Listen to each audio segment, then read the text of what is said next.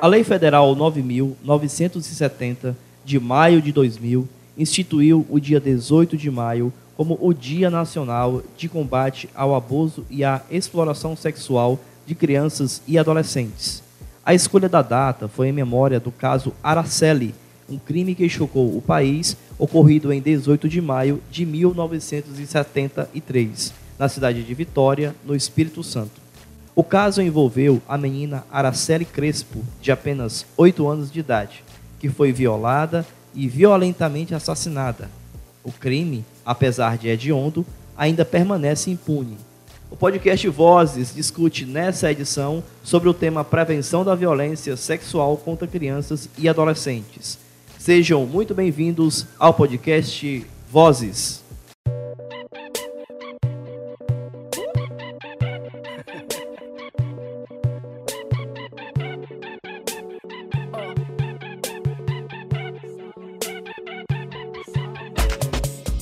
E aí, pessoal, tudo bem? Estamos começando mais uma edição do podcast Vozes do Instituto Terre des Hommes Brasil.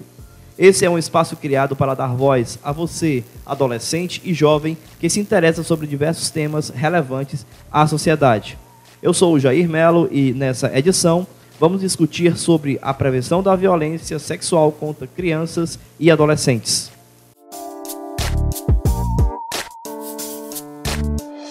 Dados do Disque 100 apontam que, em apenas 2017, foram feitas mais de 20 mil denúncias de violência sexual no serviço.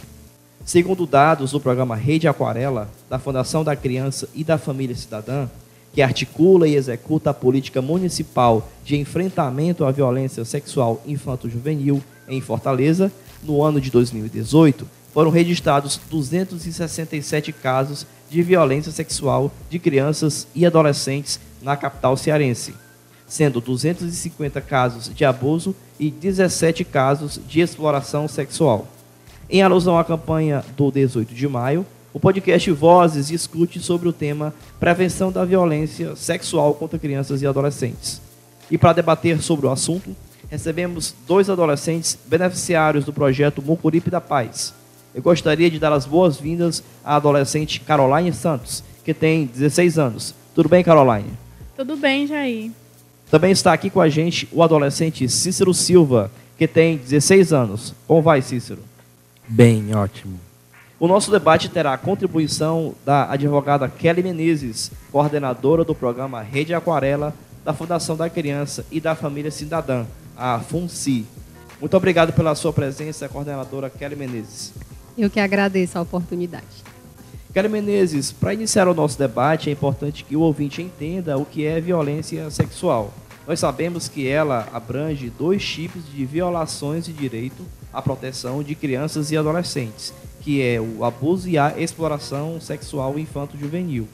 Você poderia nos falar um pouco sobre o assunto e explicar o que consiste esse tipo de violência? Então, é, são dois tipos de violência sexual. É, o abuso sexual, que é mais conhecido, que é, é, acontece mais no ambiente intrafamiliar e é praticado normalmente por alguém que tem um vínculo, uma proximidade com a criança. E a exploração sexual, que já é comum está ligada à comercialização do corpo da criança, é, que pode ser em, através da troca por dinheiro, é, por, por comida, por presentes, uma, um mundo de possibilidades que podem configurar a exploração sexual. É, e cada tipo de violência sexual vai trazer uma forma de enfrentamento, é, características né, do agressor em relação à, à idade que é essas das crianças vítimas. Então é importante conhecer a realidade tanto do abuso quanto da exploração sexual. Obrigado, Kelly, pela resposta. Caroline e Cícero, na opinião de vocês, o que leva a ocorrer tantos casos de violência sexual contra crianças e adolescentes em Fortaleza e também no Brasil? Na minha opinião, a falta de atenção dos pais também é muito presente e também a falta do, a falta do debate do, com o assunto nas escolas, é, de conscientizar, entendeu? Para que a criança ou adolescente saiba o que não, o que não deve acontecer na comunidade, do, no, no sentido do toque, o que é toque, o que é um carinho, porque é muito presente, realmente é muito presente. É, na minha opinião, é, é, a falta de atenção também. Só que tá mais para a falta de confiança dos filhos, porque muitas das vezes os filhos vão contar para os pais e os pais dizem que é mentira, aí bate na criança ou no adolescente. E tá mais para isso. É, tá mais para falta de atenção dos pais e porque muitas das vezes os filhos vão contar para os pais e os pais não acreditam, julgam, dizem que é mentira. E a criança vai sofrendo com aquilo aos poucos. E quando conta para alguém, esse alguém vai falar com a família e a família continua não acreditando. E a, e a criança vai sofrendo, certo?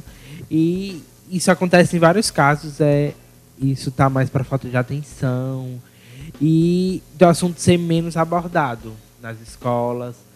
Mas eu acho que, tipo assim, se a gente tivesse uma visão bem mais ampla daquilo, sobre aquele assunto, para tratar mais, para falar mais sobre aquele assunto, acho que não teria tanto dos casos.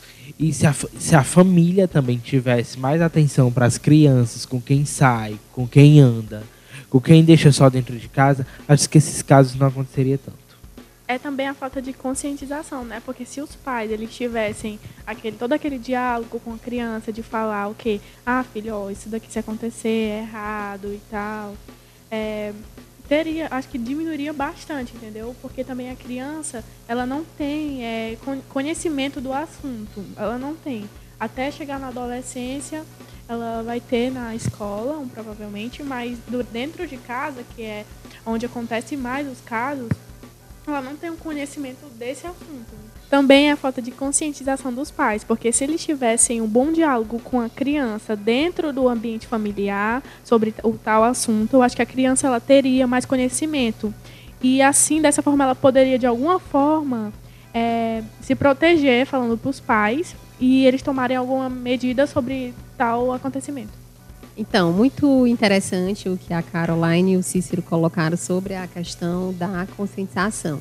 É, a informação é o primeiro passo para realmente prevenir a violência sexual. É preciso que a informação chegue até a criança e o adolescente. É, então, é muito importante que as escolas elas tenham espaço e abertura para falar sobre o tema da educação sexual, sobre campanhas como a do 18 de maio, porque uma vez é, em contato com esse tema, a criança vai conseguir identificar o que é um carinho saudável do que é um carinho abusivo e tem mais chances de se defender. Então, a informação, é, eu diria que é o principal fator de proteção. Kelly, que comportamentos uma criança ou adolescente apresenta quando está sendo vítima de abuso sexual e o que fazer também para identificar é, e proteger adolescentes que estão é, sendo vítimas de exploração sexual?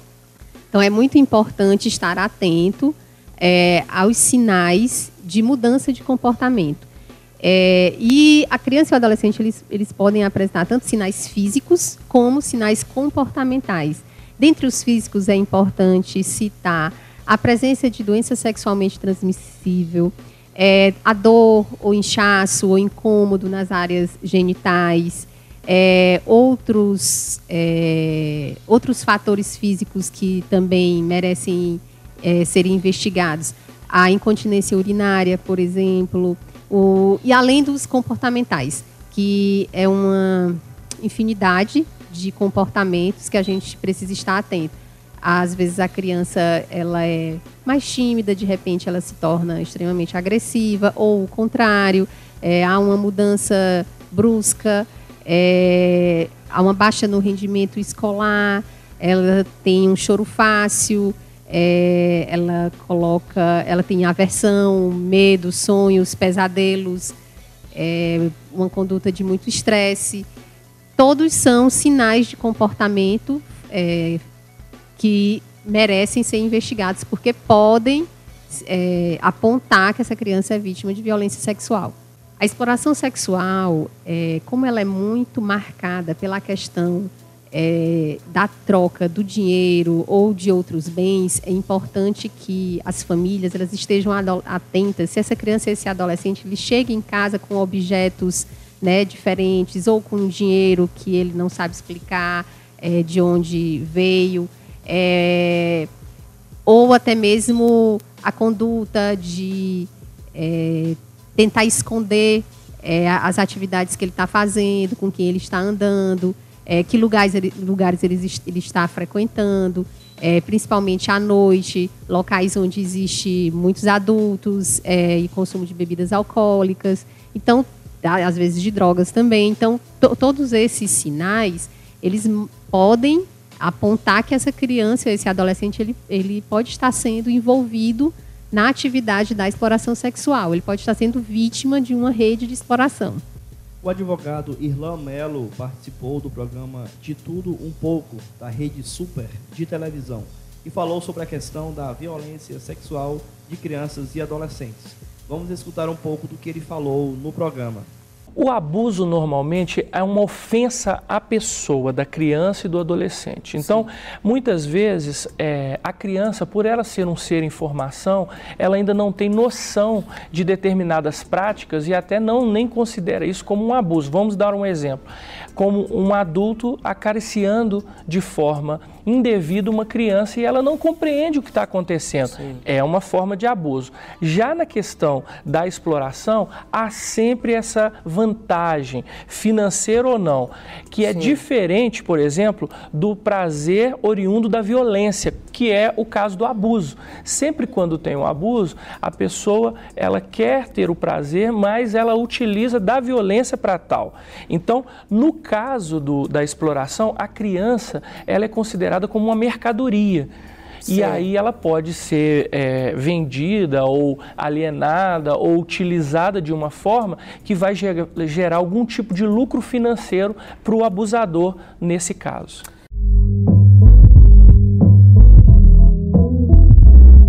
E voltamos com o nosso debate no podcast Vozes, que nessa edição discute sobre a prevenção contra a violência sexual de crianças e adolescentes.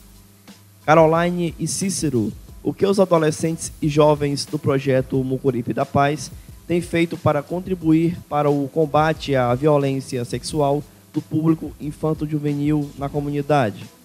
Bom, a gente aplica atividades lúdicas com as crianças, sempre relevando um tema dentro do assunto, Uh, inclusive, a gente tem até um jogo é, que ele ensina o toque do sim e toque do não, para as crianças elas poderem já, de início, já saber já o que pode, o que não pode. Fora as outras atividades que a gente tem em escolas, que a gente fala, faz círculos de diálogos, é, debate sobre o assunto. E fora também da, da escola, como na comunidade, como é, nossos debates, é, campanha, enfim. É, a gente do projeto faz várias atividades pra, sobre esse, esse assunto. E agora também no 18 de maio a gente está muito falando sobre esse assunto muito nas nossas atividades, nas, nas atividades lúdicas que a gente está fazendo lá no AMI, no acompanhamento que a gente está fazendo com as crianças, falando sobre esse assunto, porque é, é algo que as crianças ela têm que saber o poder que elas têm de falar um sim e falar um não. E o jogo que a Caroline falou é o Pipo e da Fifi. Certo? Que ele, através de uma brincadeira e através de uma história, ele diz tudo que uma criança deve saber sobre o abuso e exploração sexual. De quando é um abuso, uma, um carinho abusivo, e de quando é um carinho, carinho, carinho por carinho e amor.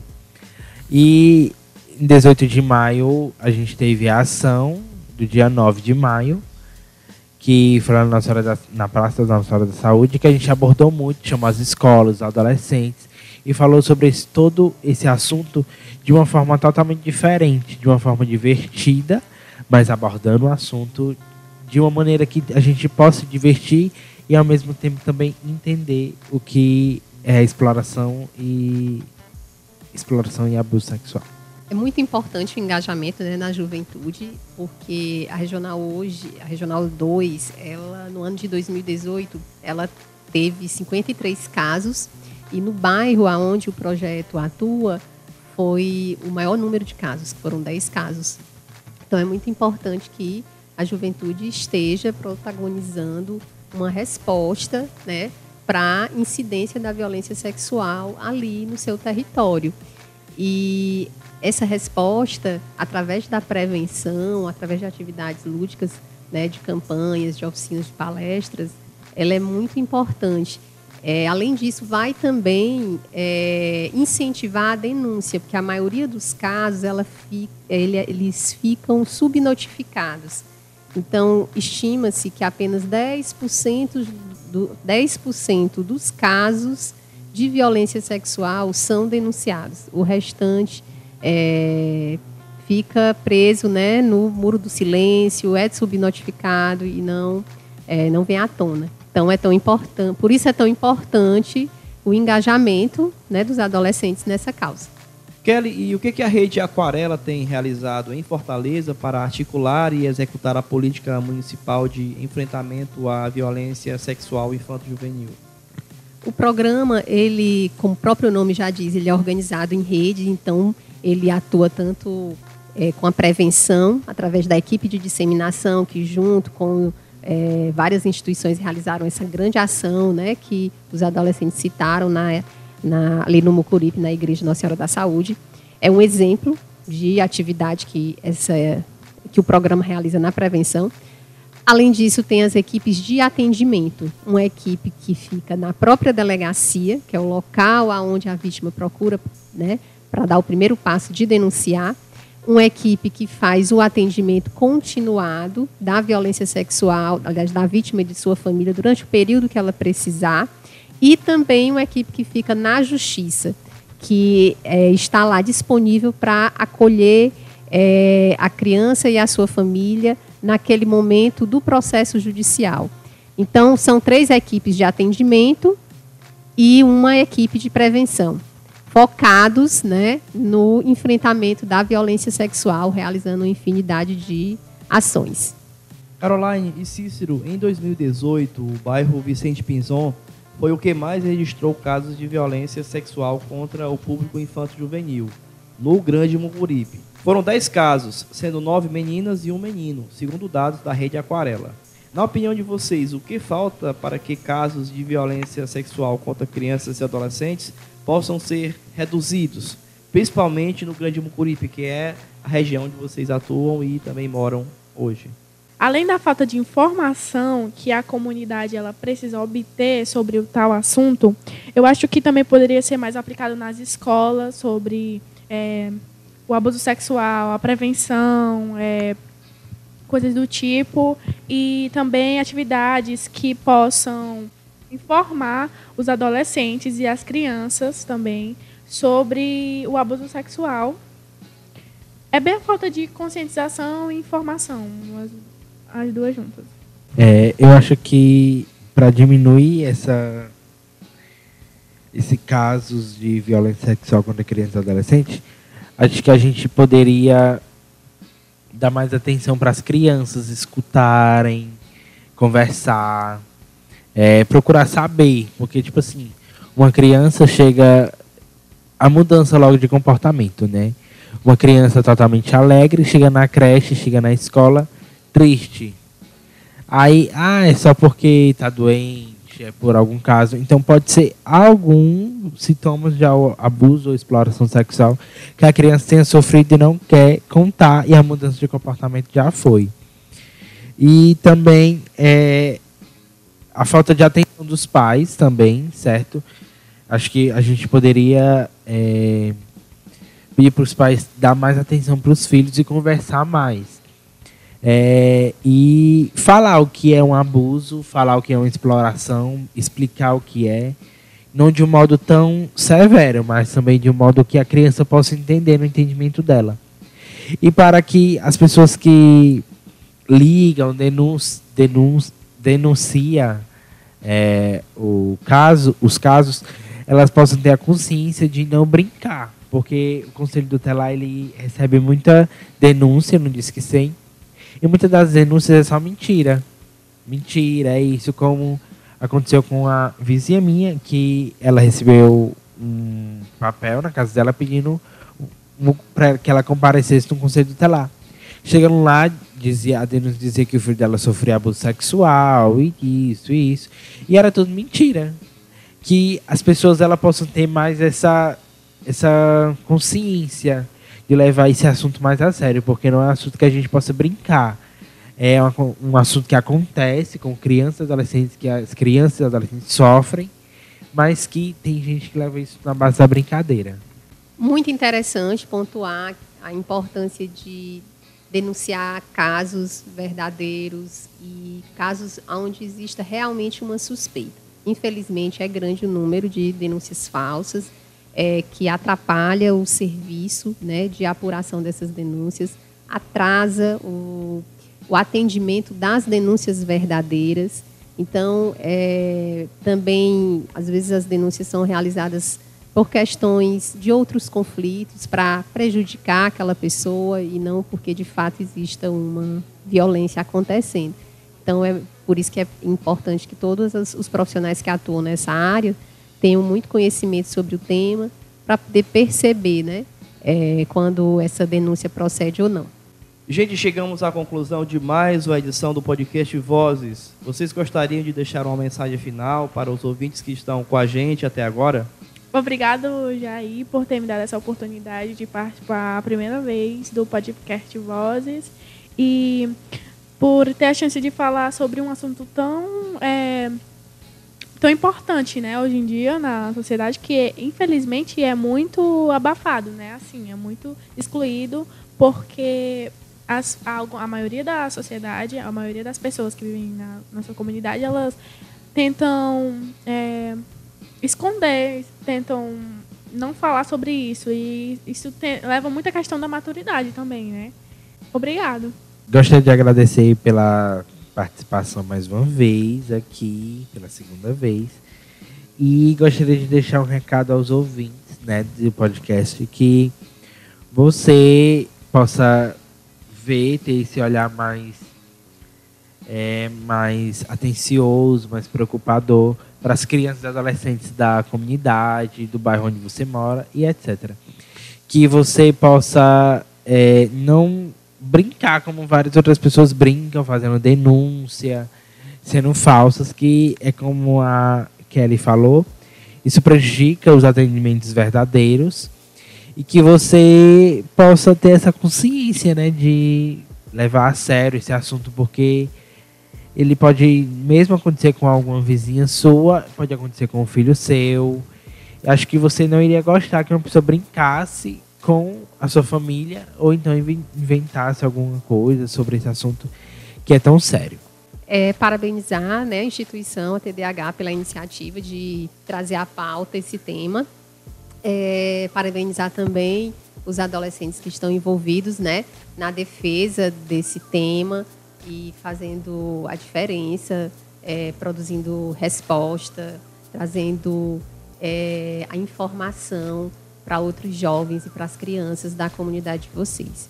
Então, vocês realmente estão fazendo a parte de vocês e é muito gratificante poder ver isso. E agradecer o espaço né, de, de divulgar o tema, de levar um pouco de informação. E nesse momento, fortalecer junto às pessoas que nos ouvem que todos nós somos responsáveis por proteger crianças e adolescentes. Então, é um dever de cada cidadão brasileiro, é, diante de uma suspeita de violência sexual, tomar uma atitude, é, não fechar os olhos e realmente denunciar e proteger essa criança, interromper a violência que ela está sofrendo. Obrigado, pessoal. E esse foi o podcast Vozes. Eu agradeço a presença da Caroline, do Cícero, da Kelly e de todos os ouvintes que estão com a gente até aqui. Você que acompanha o nosso podcast, envie sugestões de temas acessando o nosso site tdhbrasil.org. Para conhecer mais o Instituto Terra dos Homens Brasil, acesse as nossas redes sociais, no Twitter, no Facebook, YouTube e no Instagram é só buscar por TDH Brasil. Espero que esse momento tenha acrescentado boas reflexões a todos os nossos ouvintes. Queremos contar com a escuta de vocês na próxima edição do Vozes. Aguardo vocês lá. Tchau!